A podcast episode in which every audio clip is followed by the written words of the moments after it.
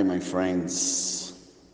Here we are for a new podcast from Brazilian Salesian School. And today we are going to bring two very interesting subjects.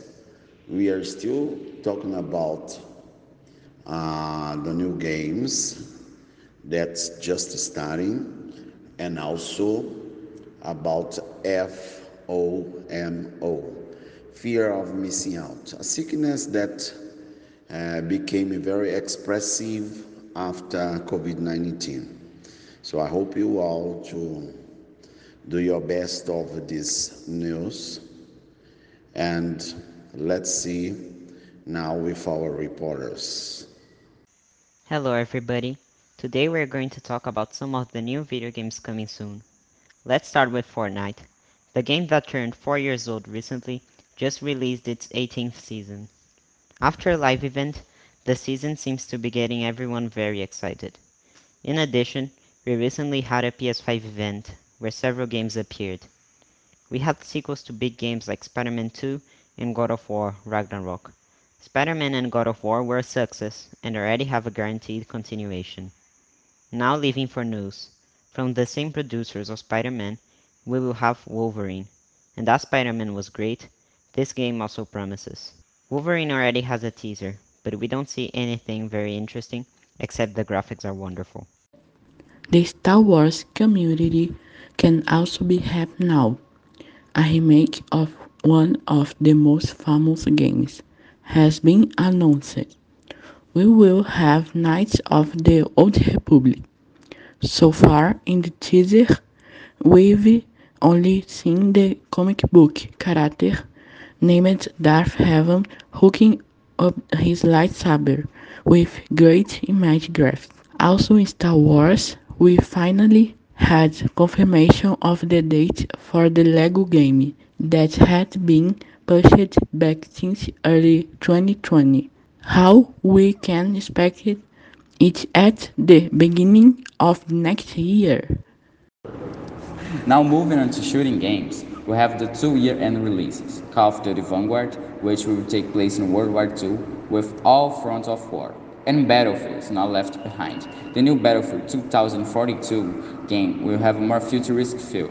However, fans been complaining about the absurd price, which will take 500 reais, and the fact we don't have a story mode. Spider-Man 2, Wolverine, Star Wars KOTOR, and God of War Ragnarok are only planned for 2022 and 2023. A sickness that's scaring readers. FOMO. Fear of missing out. What it is, symptoms, causes, and how to avoid.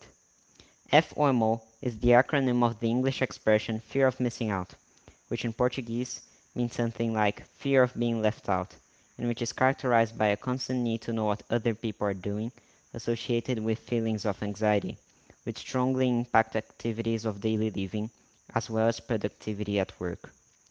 People who have FOMO end up, therefore, having a constant need to update themselves on social networks such as Facebook, Instagram, Twitter, or YouTube, even at night, at work, during meals, or while driving, which sometimes may pose a safety hazard. All these behaviors are the result of anguish caused by the insecurity of living offline it can generate anxiety, stress, bad mood, discomfort, or even depression. What are the symptoms? Some of the characteristic symptoms of people with FOMO are dedicated a lot of time to social networks such as WhatsApp, Facebook, Instagram, or Twitter. Constantly updating to newsfeed. Accept proposals for all parties and events for fear of losing something or feeling left out. Use your smartphone all the time, even during meals at work or driving.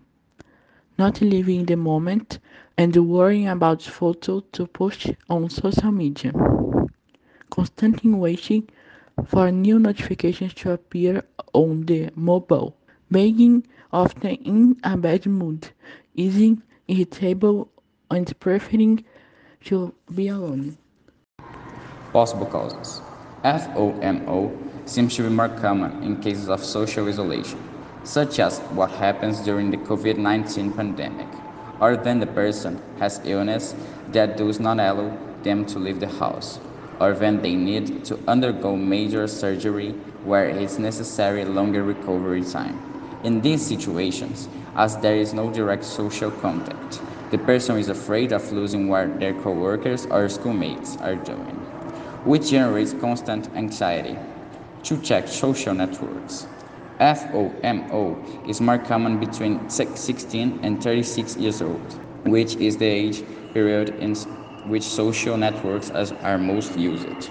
What to do to avoid FOMO?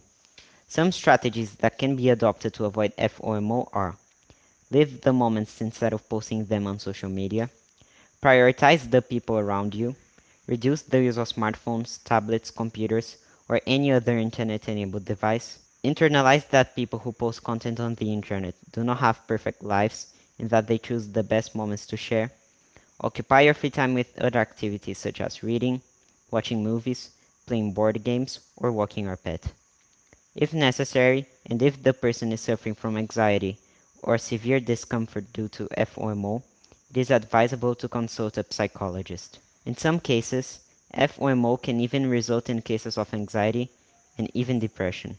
I hope you all enjoyed the news, and very soon we are going to have a lecture with a psychologist about the subject. So, see you.